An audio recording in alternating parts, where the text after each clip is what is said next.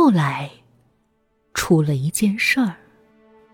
他与街道上的环卫工人起了争执，原因是小月每天都会在娱乐城大门口的垃圾桶里装半桶土，这让环卫工人搬起来很辛苦，认为小月是在故意坑他们。我抓住这件事儿，让财务部将小月的工资给结清了，让他走人。小月拒绝领钱，一脸委屈的来找我说：“老板。”我都干清洁工了，你还要撵我走？我当时并没意识到那每天半桶土的重要性，只在他的为人上做文章，说他处理人际关系有问题，今天和这个吵，明天和那个吵，弄得我们娱乐城不和谐。他还嘴硬，我哪有闹得不和谐？不就是和环卫工人争了几句吗？他们怎么能嫌我垃圾多呢？垃圾多，说明我打扫的彻底啊！我问：“那么，桃子和阿芳都和你住不下去，你又怎么解释？”我是真的看不惯阿芳，小小年纪太嘚瑟了，我跟他处不来。至于桃子吗，他吞吞吐吐老半天，还是说了：“我，我害怕桃子有性病。”桃子不是当服务员吗？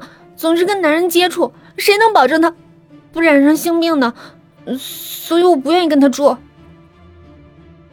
我惊讶了，服务员完全是正当差事，从来不与男人有肌肤接触，他怎么会生出这么古怪的想法来？小月说：“服务员要是不出卖色相，一个月能挣那么多钱，谁信呢？”我乐了。难怪小月拒绝当服务员，原来她是有这样的顾虑。这想法也太侮辱我的智商了。如果我让服务员就与顾客有肌肤接触，那些刚走出大学校门的女孩子怎么接受得了不当会计而去当服务员？他们最初的是非观念还是有的呀。我说：“你既然这样说，我倒还要真留你一天，非让你当一天服务员不可。”我要让你看看服务员是不是在出卖色相。小月畏畏缩缩的。你当服务员，要是有哪个顾客动了你一根手指头，你就可以告我。你以为我是旧社会的老鸨？就算是老鸨，老子也是有道德底线的老鸨，从不逼良为娼。小月当了一天服务员，下了班就来找我，满脸愧疚。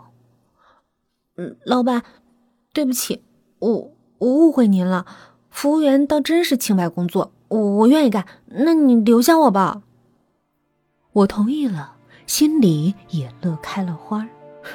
只要他当了服务员，就不能不一步步的陷下去。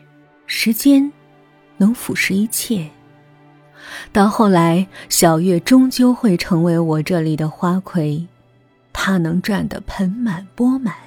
我便也能跟着盆满钵满。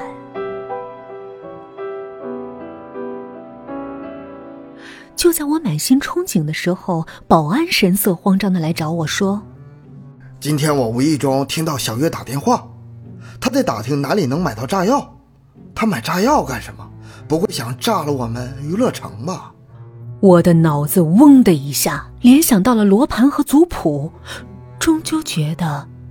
这个女孩还是怪得很，决定再去她房间搜一遍。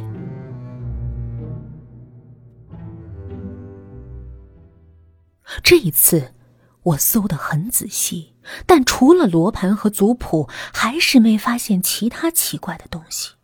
就在我快要放弃的时候，无意中看到衣柜脚边有一撮泥土，我将衣柜移开，想看看是怎么回事儿。这一移开，我吓了一大跳，在衣柜背后的墙上露出一个大洞，可容纳一个人。我想到小月和环卫工人发生争执的事儿，难怪他每天都运出去半垃圾桶的泥土，泥土都是打这儿来的。难怪他要当清洁工，他是为了有机会把挖洞产生的泥土运出去啊。可小月。为什么要在地下挖这么一个洞呢？我猜到他为什么要买炸药了。他也许不是为了炸毁娱乐城，毕竟我们无冤无仇。也许这个洞他没有挖完，碰到水泥了，他需要用炸药来爆破前面的障碍。我在九号房里足足犯了半天的傻，也猜不透小月为什么要挖洞。最终，目光落在了罗盘和族谱上。罗盘是风水先生用来定方位的，也很可能是小月挖洞时用来定方位的。可那族谱又是用来干什么呢？翻开族谱，里面加了一张书签。我在加了书签的那页看了一会儿，愣是没看懂。往后再翻几页，看到了小月的名字。这么说，加书签的地方是小月的祖辈。我由小月的名字往前追溯，就容易懂了。小月的祖辈最有出息的一位，大约就是小月的爷爷的爷爷。在民国时期的军阀里，当过师长，叫张望发。再往前翻，到了加书签的那一页，我现在就看得懂了。里面有这样一段记载：有德公生于某年某月某日，没于某年某月某日，葬于某地。民国十一年九月六日，其孙望发公迁其遗骨，重葬于红岭坡将军碑旁，艮方之银位，距将军碑三十九丈八尺。里面的红顶坡将军碑一下子吸引了我的注意。我们这地方以前就叫红岭坡，在我的娱乐城西南方一百多米就有一座将军碑。这么说来，是小月爷爷的爷爷的爷爷死了之后葬在这个地方，后来又被那个师长孙子重新将尸骨迁到了这一带。艮方应该就是东北方，距将军碑三十九丈六尺，也就是说，将尸骨迁到将军碑东北方一百多米葬下，那不就是这个地方吗？就是小月。挖洞的地方，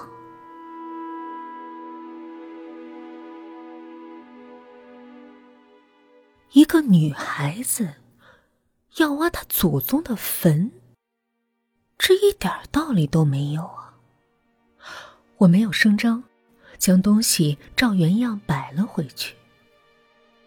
我没有找小月问。他这么费心机，连先后住进他房间的两个女孩都被他赶了出去，自然为了守住这个秘密。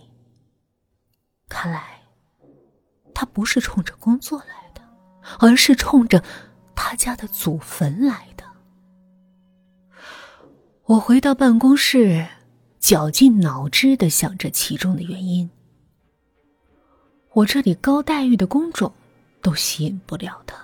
他宁愿当低收入的会计和清洁工，那么辛苦的偷偷挖墓，只有一种可能：墓里有非常值钱的东西。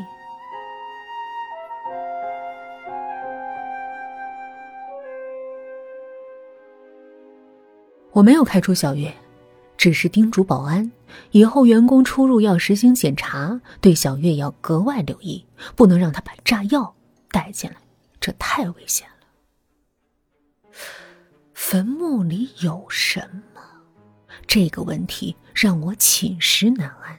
之后，我多次到小月的房间，对他那本族谱做了认真的研究。我发现那个叫张望发的师长，将他爷爷的坟迁了这个地方之后，第七天就死了。他死时非常年轻，族谱上记载的是遭长官毙。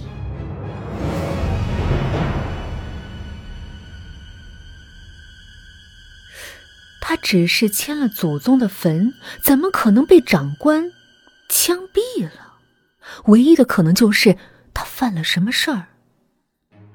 张望发是军阀里的师长，军阀相当于土匪，最容易犯的事儿就是抢掠。他会不会是抢了什么东西没地方藏，才将祖宗的坟给迁了，趁机将东西当成陪葬给埋了？所以小月现在想将东西从坟墓里取出来。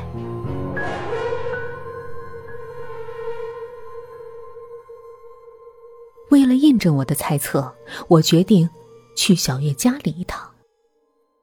小月的家在本市，我循着她留在这里的地址资料找到了她家。他家真的不宽裕，住的是七十平米的小房子。我见到了他父亲，他是个很憨厚的人。我说我也姓张，来自张氏族谱的发源地濮阳。